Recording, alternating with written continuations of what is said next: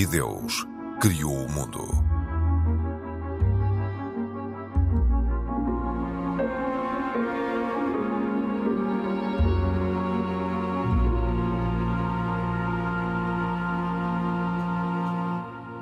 Olá, bem-vindos.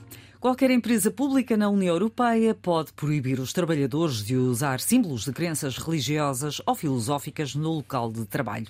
A clarificação foi feita pelo Tribunal de Justiça da União Europeia na sequência de um processo no Tribunal de Trabalho de Liège, na Bélgica, em que uma mulher foi proibida de usar um lenço islâmico no local de trabalho. Mas o presidente do Tribunal de Justiça da União faz uma ressalva: é que cada Estado-membro tem ainda acima margem. Este é um dos temas deste E Deus Criou o Mundo. Hoje temos como convidada Rita Sacramento Monteiro, integra o Movimento Internacional A Economia de Francisco, é membro da Comunidade de Vida Cristã e professora na Universidade Católica. Eu sou a Cristina Esteves e estou com os nossos comentadores residentes, Mohamed Ibrahim, da Comunidade Islâmica, Pedro Gil, católico, e Saca Açores Deu. Este é um programa da autoria de Carlos Quevedo, produção de Cristina Condinho e trabalho técnico de João Carrasco. Olá a todos, bem-vindos. Vamos começar pela abordagem do Papa Francisco a um tema pouco abordado uh, pela Igreja, a sexualidade. Francisco afirmou que o prazer sexual é um dom de Deus e que no cristianismo não há condenação do instinto sexual. No entanto, este prazer é prejudicado pela pornografia. Pedro Gil, qual foi o intuito, na sua opinião, de abordar esta temática deste modo? Bem, eu acho que a Igreja fala mais vezes da sexualidade do que assim só esporadicamente. Aliás, muitas vezes até uh, existe uma acusação que também penso que é injusta, dizendo que a Igreja não fala de outra coisa, coisa que também penso que não é de modo nenhum verdade. Sim, mas desta maneira. Desta, desta maneira também penso que, que, que, é um pensamento que, que, já existe há muito tempo da parte da, da, da Igreja. Hum. Obviamente, não só o prazer sexual, como a vida sexual, a vida matrimonial é uma vida de santidade, onde Deus está presente. E é por isso até que na Igreja o matrimónio é um sacramento. E quando falamos de um sacramento, não estamos a dar apenas um qualquer adjetivo religioso que dizer isto é porreiro, desculpa lá, digo, mas é para dizer que ali entra em ação também a própria, a própria trindade. São três pessoas divinas. Por isso, basicamente, nesse sentido, um casamento é um casamento a cinco. Sempre são três pessoas divinas mais eh, homem e mulher que se casam. E, e, e é de, é de origem divina. Portanto, nós, se lermos a narração das origens que aparece na Bíblia, nós, vemos a criação do primeiro casal e, portanto, a ideia da família é uma ideia super uh, apoiada, super positiva, vista do melhor modo possível e até como um certo sonho de Deus, como se fosse o melhor espelho que nós encontramos na humanidade daquilo que seja a vida dentro do próprio Deus. Na visão cristã, Deus não é apenas uma liberdade, são três liberdades ali presentes. Uhum e numa comunhão de grande atividade e respeito. E, é, são cenas que nos ultrapassam um bocado. E a família é o que anda mais próximo de ser essa imagem. E até mesmo eh, depois, na, na, nessa vida fecunda, de é criativa, gera vida, quem vem a seguir uh, o amor que tipicamente, uh, tendencialmente existe, que é muito forte de pais e filhos, costuma ser a melhor catequese que os filhos têm sobre como seja o amor de Deus. E, portanto, não é difícil dizer coisas no pensamento da Igreja que sejam vistas com maior favor. A ideia da vida matrimonial, sexual, com a sua satisfação humana e biológica e física, etc. Evidentemente que usar parte desta coisa e, portanto, ficar, por exemplo, só com a parte da satisfação física numa qualquer uh, relação fugaz com pessoas reais ou pessoas digitais é, é, é um empobrecimento enorme. E aqui o Papa tem razão quando diz que não só é um empobrecimento, como ainda por cima pode gerar mecanismos de dependência e tudo isso são fenómenos que, que os consultórios de, dos psicólogos e psiquiatras devem conhecer com abundância. Eu não tenho essa uh, experiência de saber qual é que é o grau deste problema, mas que é um problema que é conhecido existente, que, e que existe e que também é confirmado pelos dados estatísticos do consumo de certos tipos de sites que têm estes conteúdos. Pois nós sabemos que temos aqui um, um problema que é as pessoas, por um lado, sentem uma enorme atração do instinto sexual, que uhum. é muito forte, e ao mesmo tempo sentem, quando ele não é usado da forma certa, a pessoa é traída. De alguma forma, é uma espécie de contraclímax. é, uma, é uma daquelas contradições da vida. Eu gostaria, de qualquer forma, de referir que não é a única dimensão da vida onde este tipo de contradições existem. Porque às vezes nós podemos transformar isto num, numa. como se fosse uma área de existência particularmente complexa. Sim, ela é complexa, mas não há nada na vida que não seja fácil. Se nós pensarmos, por exemplo, no dever de dizer a verdade. Quando a verdade é fácil de dizer, aí estamos todos bem. o problema é quando nós às vezes temos que sofrer as consequências de reconhecer a verdade. Ou dizer não, também. É... Uhum. E quando nós cedemos. Que é muitas vezes é, difícil. Quando dizemos não aquilo que nós achamos que era, que era deveria ter sido dito e dizemos uma coisa mais de conveniência, nós resolvemos provisoriamente um problema ou temos uma qualquer satisfação do momento, mas depois, em última análise, vemos não, bem, estou a errar no meu caminho. Isto não é assim que se vive. Quem diz a verdade diz até, por exemplo, a própria diligência a fazer coisas, que é o contrário daquilo que se dá um nome de preguiça. Quer dizer, eh, eu acho que todos nós sentimos essas forças que nos puxam em sentido oposto, por um lado, um desejo e necessidade de fazer coisas úteis e, ao mesmo tempo, uma estranha atração pelo leito, pela comodidade, pelo, descanso, um descanso talvez hum. proporcionado. Isto é, em todos os aspectos da vida, nós temos que contar um bocado com esta dupla uh, existência, que é do grande objetivo que nos atrai e da grande força contrária, que nos puxa para baixo e nos faz resistir. É isto no, no cristianismo, uh, isto é um dado comum, é um dado de partida, que é uma, nós temos uma natureza boa, pensada para o melhor, aliás, pensada para ter uma vida dentro de Deus em plena satisfação e ao mesmo tempo uma estranha resistência. Mas é um veneno acessório, que é para não se pensar que nós somos uma luta do bem e do mal em doses iguais.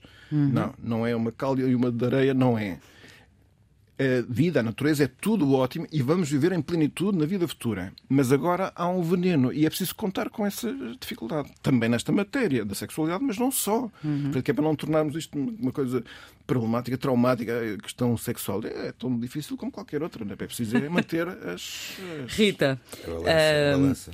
Exatamente. É o equilíbrio. O equilíbrio. Rita, um, o Papa disse que, e passo a citar, se não estiver poluído pelo vício, o apaixonar-se é um dos sentimentos mais puros. Uma pessoa apaixonada torna-se generosa, deixa de pensar em si mesmo para se projetar completamente nos outros. Ao olhar para, hum, para a religião, nomeadamente para a religião católica, há quem pense que uh, quando se fala em relações sexuais é só para procriar. É assim que a Igreja pensa. Eu diria que, um, que neste tema da, da moral sexual, neste tema da, das relações sexuais, uh, vejo dois desafios. Por um lado, o desafio da Igreja um, de comunicar aquilo que é a visão uh, de Deus para o amor, e o amor contempla a relação sexual. Por outro lado, também o desafio uh, do mundo hum, estar disponível para entender de facto esta proposta. E às vezes fica-se por uh, soundbites, por uh, ideias pré-feitas, por Sim. demonização dos, dos conceitos. Portanto, eu acho que aqui o Papa o que tenta é um, ehm, reforçar o que tem sido a doutrina da, da Igreja neste tema, de olhar para aquilo que é o nosso instinto sexual como uma, uma coisa boa um, e, uh, e, desafia uh, cada um de nós a olhar para esse instinto, mas sobretudo a olhar para como olha para o outro. E portanto, eu, eu acho que mais do que nos perguntarmos. Um, o sentido da relação sexual, eu gostava de voltar a montante à ideia que temos do outro.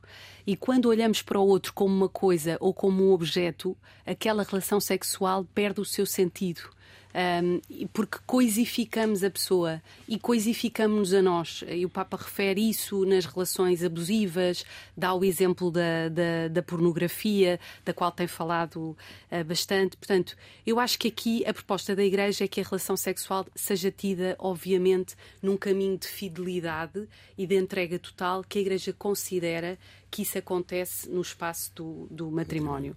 Também sabemos que a realidade, mesmo no mundo católico, revela que há muita gente, provavelmente, eh, com prática sexual antes do casamento. Eh, e, e, e, se calhar, a viver esta tensão que, que dizia o Pedro de tentar perceber esta luta, esta batalha, tentar perceber a proposta da Igreja e fazer e concretizar esse caminho. Mas, de facto, antes de se ir uh, à escolha do caminho, eu acho que é importante perceber a proposta. Até porque, Rita, muitas vezes, uh, Rita e Pedro, até porque os tempos mudaram bastante, não só na maneira, na maneira como uh, as pessoas uh, encaram uh, a vida propriamente dita, a vida a dois. Uh, estou a falar de um homem e de uma mulher, mas independentemente de, do tipo de relação, do tipo de relação, pode ser homossexual, não interessa. Mas estamos a ver também que uh, antigamente uh, saía-se de casa, tinha-se uma casa, mas casavam, as pessoas casavam. Uh, atualmente sai-se cada vez mais tarde de casa porque não há dinheiro para conseguir uh, adquirir uma casa, uh, comprar um imóvel ou nem sequer arrendá-lo. Portanto, muitas vezes, até por causa da idade, essa, um, esse conceito da relação ser só pós-casamento eh, para muitos não se justifica. Isso gera um conflito ou não com, entre o católico e a doutrina? Eu diria, eu diria que sim. Eu diria que, como o Pedro também uh, dizia há pouco, acho que não devemos uh, problematizar este tema como se fosse o único tema uh, que a partir eh, que, à luz da nossa fé, nos desafiasse. O católico, uma pessoa que tenha fé e que queira, eh, de facto, fazer a vontade de Deus e seguir um conjunto de valores e princípios, tem um caminho de desafio. Agora, eu creio que este tema da moral sexual, eh, da parte da Igreja, e eu incluo-me nesse ser Igreja, merece contínuo aprofundamento. A Igreja tem vindo a atualizar a, eh, a, a sua doutrina, não é imutável, ou seja, Sim. é uma doutrina que vai sendo olhada de acordo com o tempo uh, e, portanto, acho que é preciso olhar para aquilo que é a realidade. Sabemos que, na realidade, a prática sexual de católicos não vai, muitas vezes, ao encontro da doutrina. Penso que, pastoralmente, cabe às comunidades uh, uh, religiosas, cabe aos pastores, cabe aos leigos discutirem essa realidade e voltarem à essência daquilo que é a proposta da, da doutrina.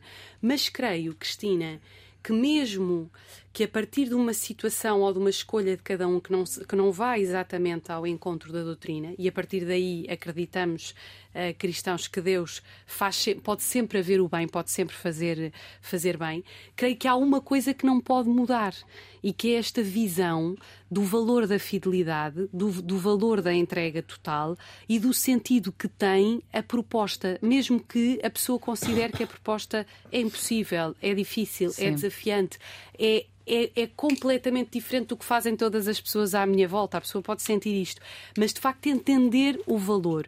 Porque também sabemos que a relação sexual muda a relação entre, uma, entre, entre o casal. Sim. Uh, a relação sexual não é a mesma coisa uh, do que outras dinâmicas da nossa relação, da nossa relação a dois. Portanto, isso tem um impacto, e porque tem um impacto, e porque a Igreja considera que este amor é um amor aberto à vida, uh, de entrega e de valorização do outro, até para o outro não sentir que é passageiro, que é fugaz, que é coisificado, que é.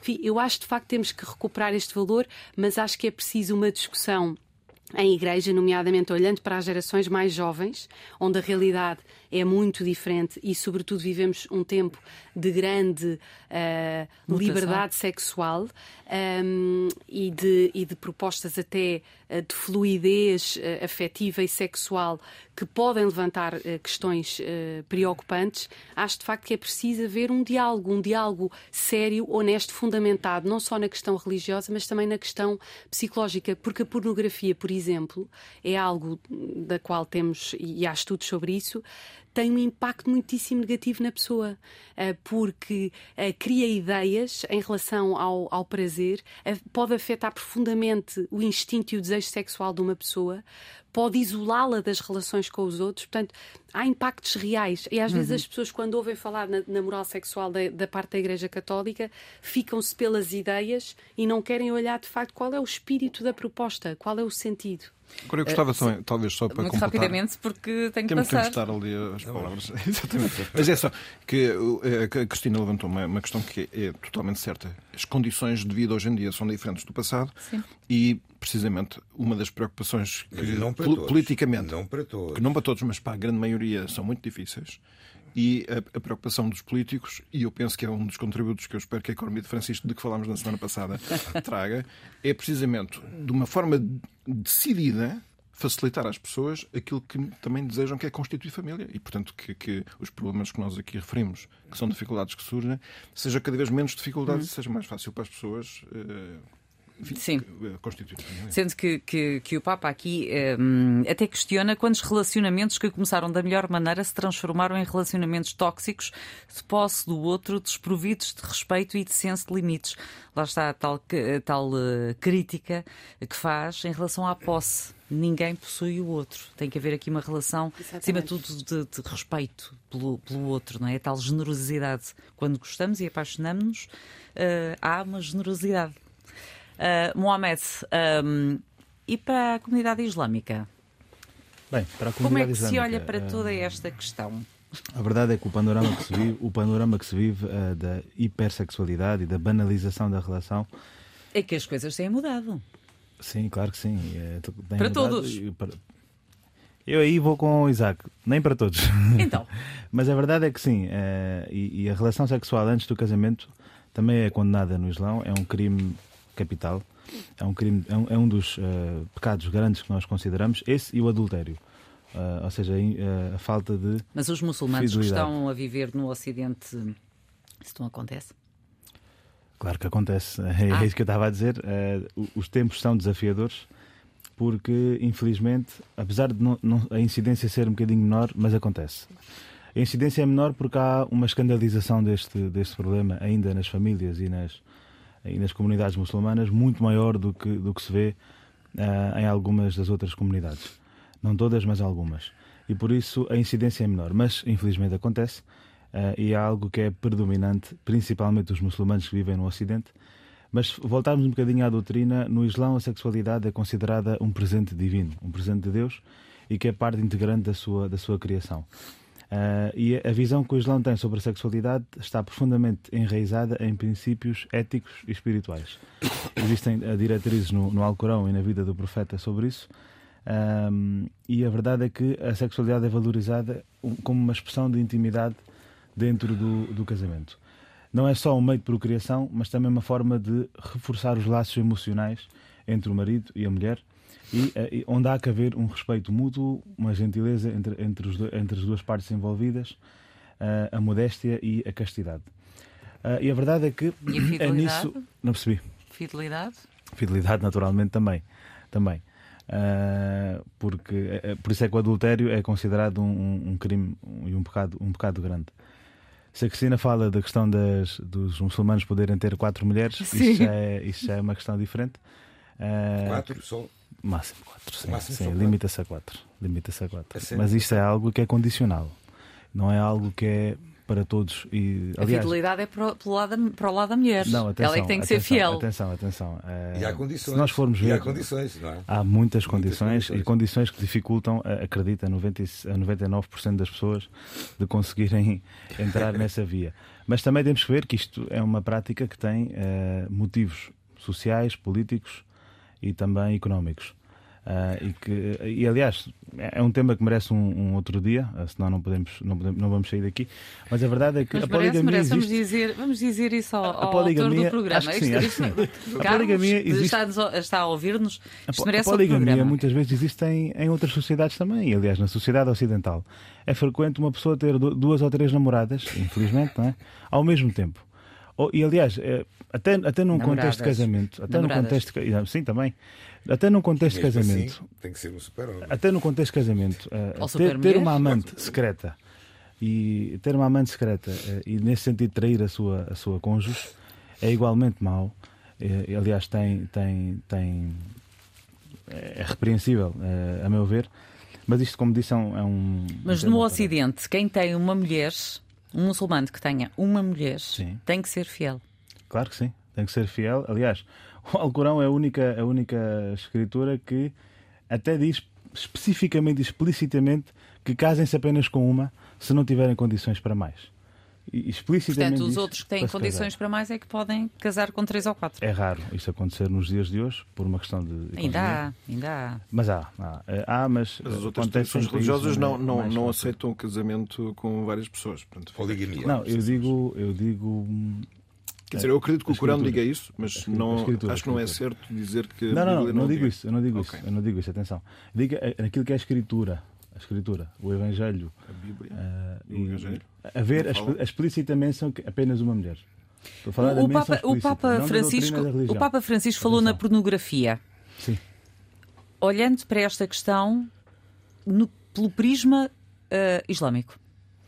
Pornografia, a Rita explicou bem o que é que a pornografia é. É um mal da sociedade que tem uh, consequências negativas muito, muito profundas na, na, psicologia das pessoas e que facilmente se torna um vício e que facilmente se torna um hábito. Uh, é um desafio com o qual nós também lutamos uh, e sensibilizamos aos jovens para se absterem desse, dessa prática. E é uma coisa que a Rita também dizia há pouco, é que cria falsas ilusões na, na, na pessoa falsas expectativas acerca daquilo que é a sexualidade e depois quando nós estamos perante um, um parceiro um parceiro portanto real, real não esperamos uh, aliás vemos que a realidade é diferente daquilo que víamos no ecrã e, e, isso causa problemas sérios entre, entre as pessoas e muitas vezes leva ao fim e ao término da relação por uma questão muito, muito injusta. Uh, é, é, um problema. Atual. Quando o Papa fala um, da questão da, dos relacionamentos começaram bem, que se transformaram em relacionamentos tóxicos, de posse do outro. Um, eh, eh, na comunidade islâmica não há. Um, a comunidade islâmica e outros, não é? A, a, tal sensação de posse da mulher. Não pode haver, porque a mulher não é propriedade de ninguém, a mulher é um ser, um ser livre e, e, e individual. Uh, não, há, não é questão de haver posse. Uh, o, o, que acontece é há leis que promovem a responsabilidade uh, adicional do homem de proteger a casa e de proteger o lar. Não, aliás, nunca se pode considerar a mulher como um, um, elemento possuído, porque isto não existe. Aliás, nenhuma religião promove isso, porque são ambos seres individuais e livres aos olhos de Deus. Simplesmente há uma tendência que o, o Islão tem, e acredito que uh, outras confissões também tenham, de atribuir uma responsabilidade de proteção ao, ao homem, de, homem de, a da estrutura do seu lar. Uh, sim, em termos, em termos económicos principalmente. A mulher não se consegue proteger. Claro que consegue, quando, não, quando isso não seja possível. Atenção. Num caso, num caso extremo, uh, o homem tem a responsabilidade de o fazer. Numa situação da mulher está emancipada, e bem emancipada, e quando não há essa necessidade. O, há diferença no modo como esta temática, nomeadamente da questão da, das relações sexuais, são tidas. Um, ou são abordadas e são encaradas estando uh, os, os islâmicos, os muçulmanos, no Ocidente ou em países uh, islâmicos? Sim, claramente, claramente. Uh, o, a nossa, o nosso contexto nos dita, dita bastante aquilo que são os nossos comportamentos e as nossas práticas, e cada país é diferente, cada região do mundo é diferente.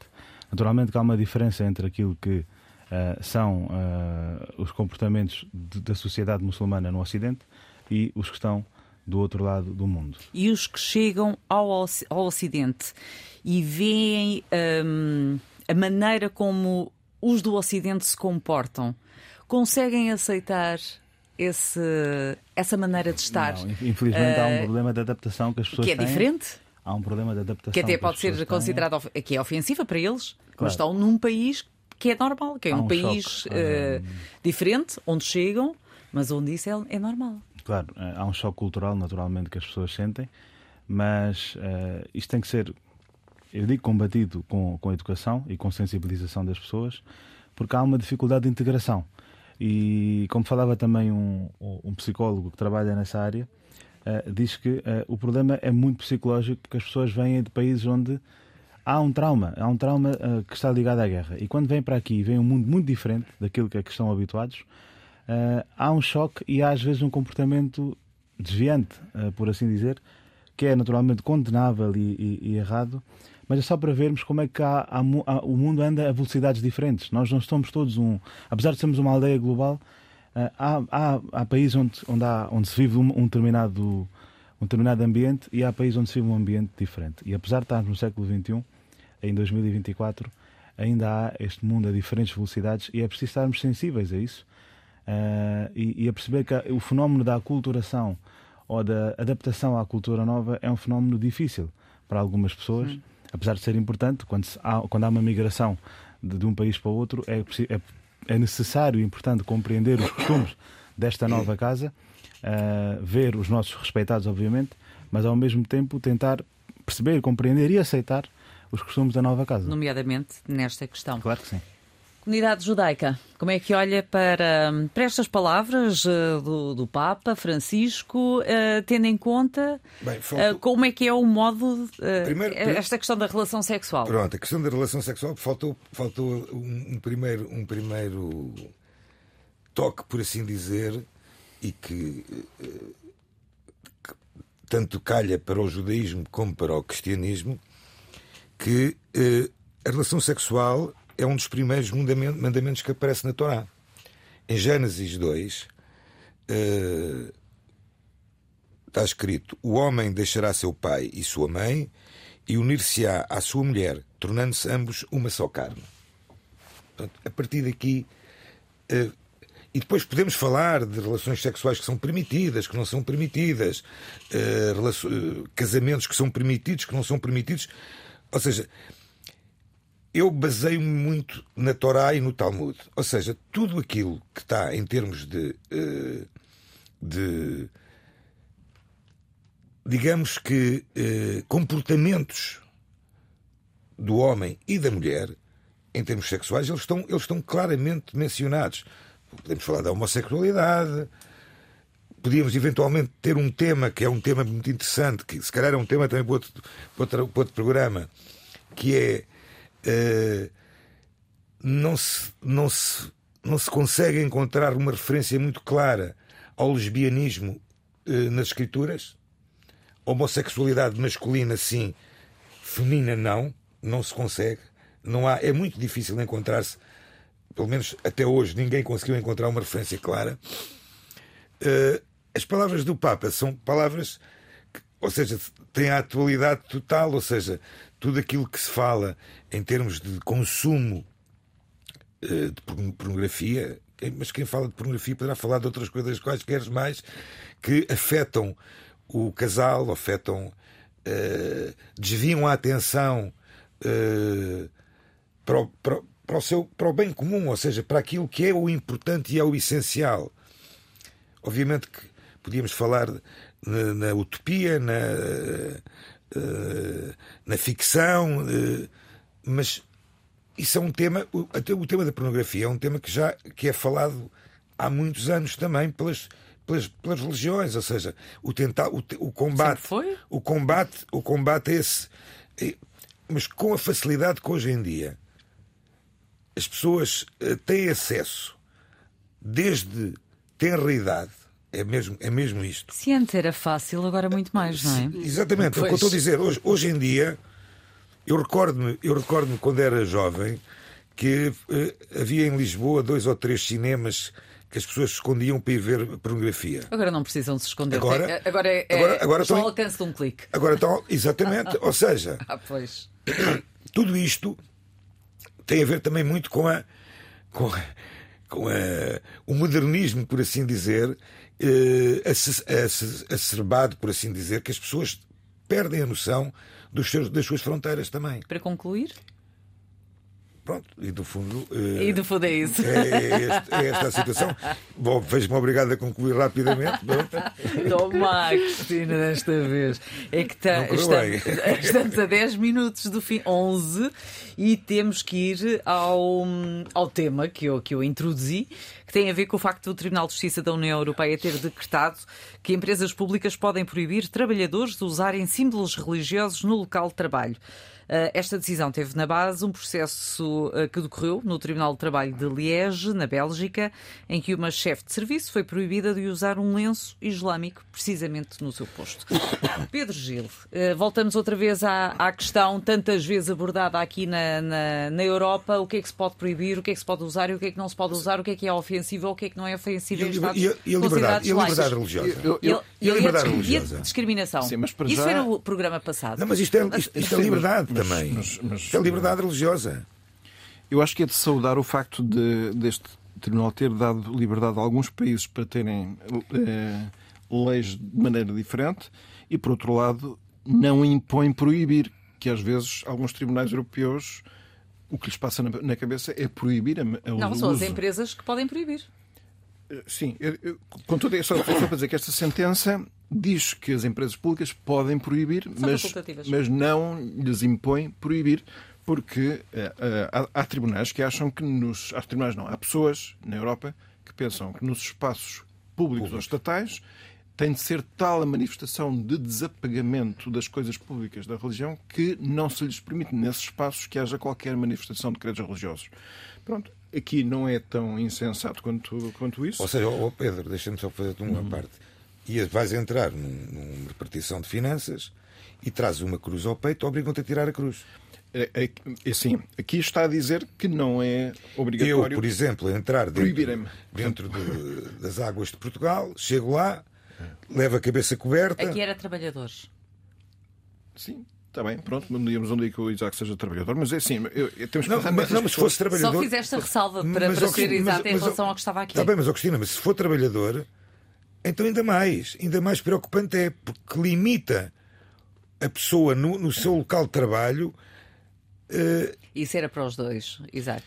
Eu acho Também que... quem entra. É certo, mas é assim, mas, eu, mas eu estou de acordo com a preocupação do Isaac. Quer dizer, assim, nós temos que voltar outra vez a, reconstru... a, a, a construir do zero. As pessoas têm na sua identidade o fator religioso como essencial.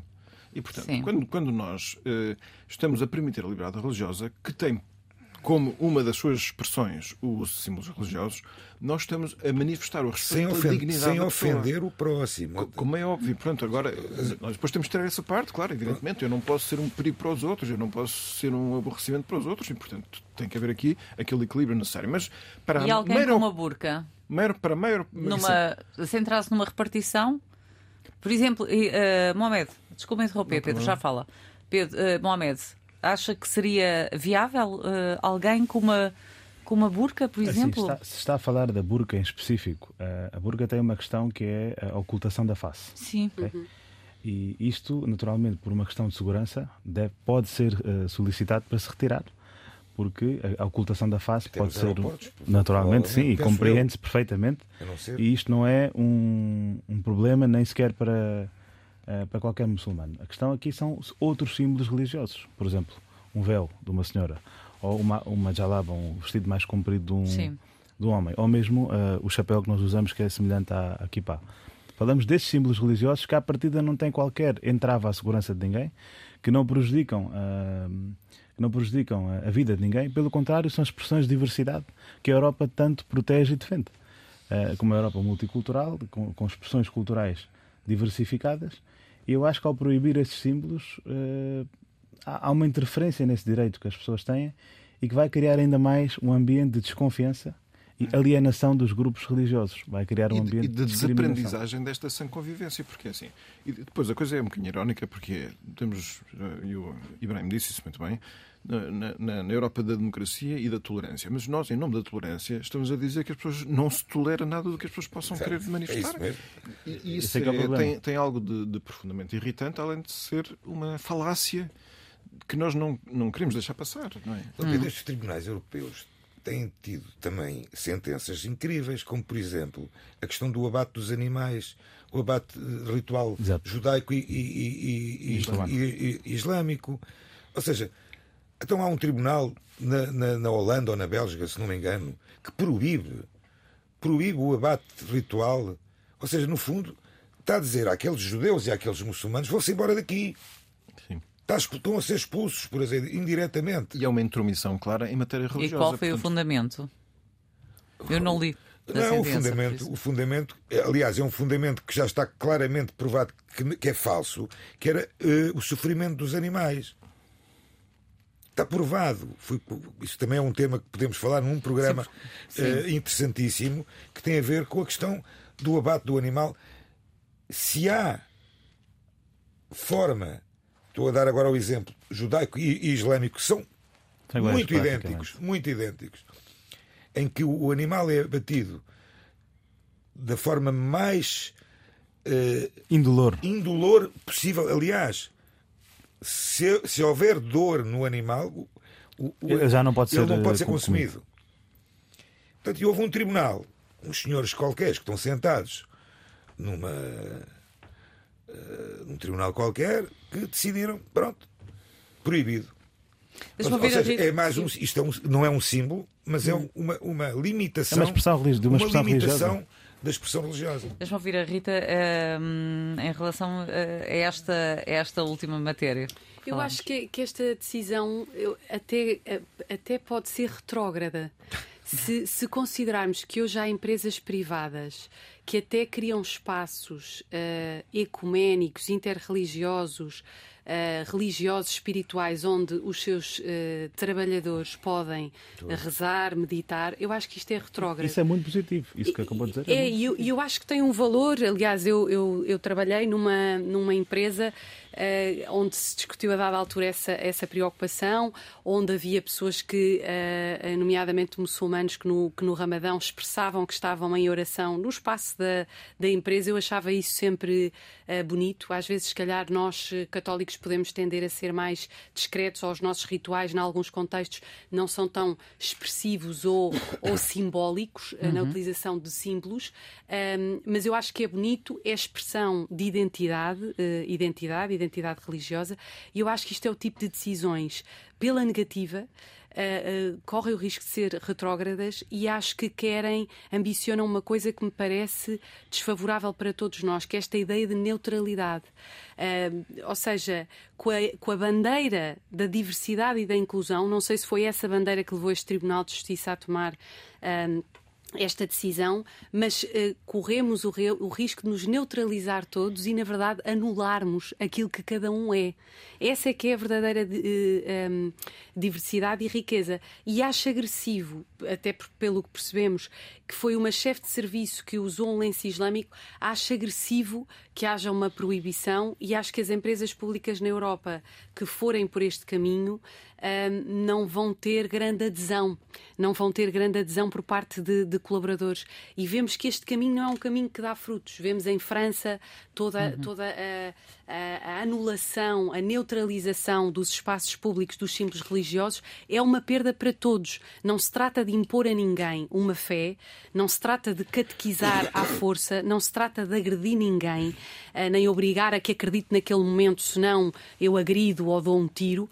Trata-se de nos expressarmos e vivermos nessa convivência. E num mundo global onde as pessoas hoje circulam, eu não sei como é que é possível neutralizarmos a, dimensão religiosa desta partilha do espaço comum. É impossível e é gerador de mais tensões. Getifica as religiões, getifica as, as pessoas e acho que nós temos, em, em pleno século XXI, que atualizar a ideia de Estado laico. O Estado laico é para haver convivência sã de todas as religiões e ideias sobre a existência humana. Não é para anular uns porque assim vivemos todos melhor. Não é. Alguém que seja anulado uh, quer os que não acreditam em Deus e acreditam noutras coisas, Sim. porque eu também não gosto da linguagem dos não crentes. Acho que toda a gente acredita em algo, uh, mas para permitir que facto todos possam expressar e que ganhemos com essa uh, participação do espaço público da religião. Este programa, o Pedro já tinha dito isso no programa passado, é uma expressão disso. Precisamos de facto da religião a habitar o espaço público, não só pela positiva, mas a, construir, a participar no diálogo. Como é que as tradições religiosas informam o nosso olhar sobre os desafios da atualidade? Sim. Por isso eh, tenho pena e espero que não, que não venha, não seja uma tendência que venha, que venha a crescer. Muito bem. Uh, eh, 30 segundos a cada um para as recomendações, Pedro Gil. Passou em há uns tempos o domingo da Palavra de Deus, da Escritura, e o Papa Francisco perguntou àquelas pessoas: Na minha casa pode haver livros, jornais, televisões, telefones, mas onde é que está a Bíblia? No meu, no meu quarto eu tenho o Evangelho à mão? E por isso ele disse: Eu já aconselhei muitas vezes a ter o Evangelho consigo, no bolso, na mala, no telemóvel. Se Cristo me é valioso mais do que tudo, como é que eu posso deixá-lo em casa? Por isso, o Papa, naquele dia, ofereceu às pessoas que estavam ali presentes o Evangelho segundo São Marcos que é a sugestão que eu dou, é ler o Evangelho de São Marcos. Muito bem. Muito bem, Rita. Eu deixo a sugestão que não, que não deixei no último programa um, para que as pessoas visitem o site da Economia de Francisco, ao site internacional, ao site do, do Hub Português, que é o grupo português da Economia de Francisco. Encontram economiadefrancisco.org. Lá está o pacto que assinámos em Assis com o Papa Francisco e acho que é muito bom poderem conhecer o que está no pacto e também se identificarem, podem subscrever no nosso site. Muito bem. Mohamed. Uh, o Instituto de Sociologia da Universidade do Porto publicou um livro chamado uh, Desafios Contemporâneos para a Regulação das Religiões na Europa. É um livro que eu já comecei a ler, não terminei. Uh, e, portanto, pelo menos a parte que eu já comecei a ler, recomendo imenso. Lê-se bem. E acho que, acho que é, é, importante porque ajuda a compreender um bocadinho as dinâmicas que nós vivemos hoje na Europa no contexto das religiões. Eu, a minha recomendação é uma edição atualizada com os últimos acontecimentos a mais breve história de Israel e da Palestina, de Michael Scott Bauman, uh, em que uh, nos fala desde o sionismo às intifadas e à luta pela paz. Uh, é um conflito amargo que demora décadas. E neste livro, o Michael, que é um especialista em história do Médio Oriente, traça de uma forma sucinta e concreta o curso do conflito, desde suas origens à atualidade uh, apresenta-nos os pontos de vista dos antagonistas e dos demais intervenientes. Uh, Fala-nos desde o final da Primeira Guerra Mundial até ao estabelecimento do Estado de Israel, até culminando agora com os ataques hum. surpresas terroristas do Hamas a Israel em outubro de 2023. Muito bem. Meus senhores, muito obrigada. Rita, foi um gosto tê-la aqui. Obrigada, Cristina, e a todos. Muito obrigada. E quanto a si, obrigada por ter estado desse lado. Voltamos para a semana. Obrigada, boa noite.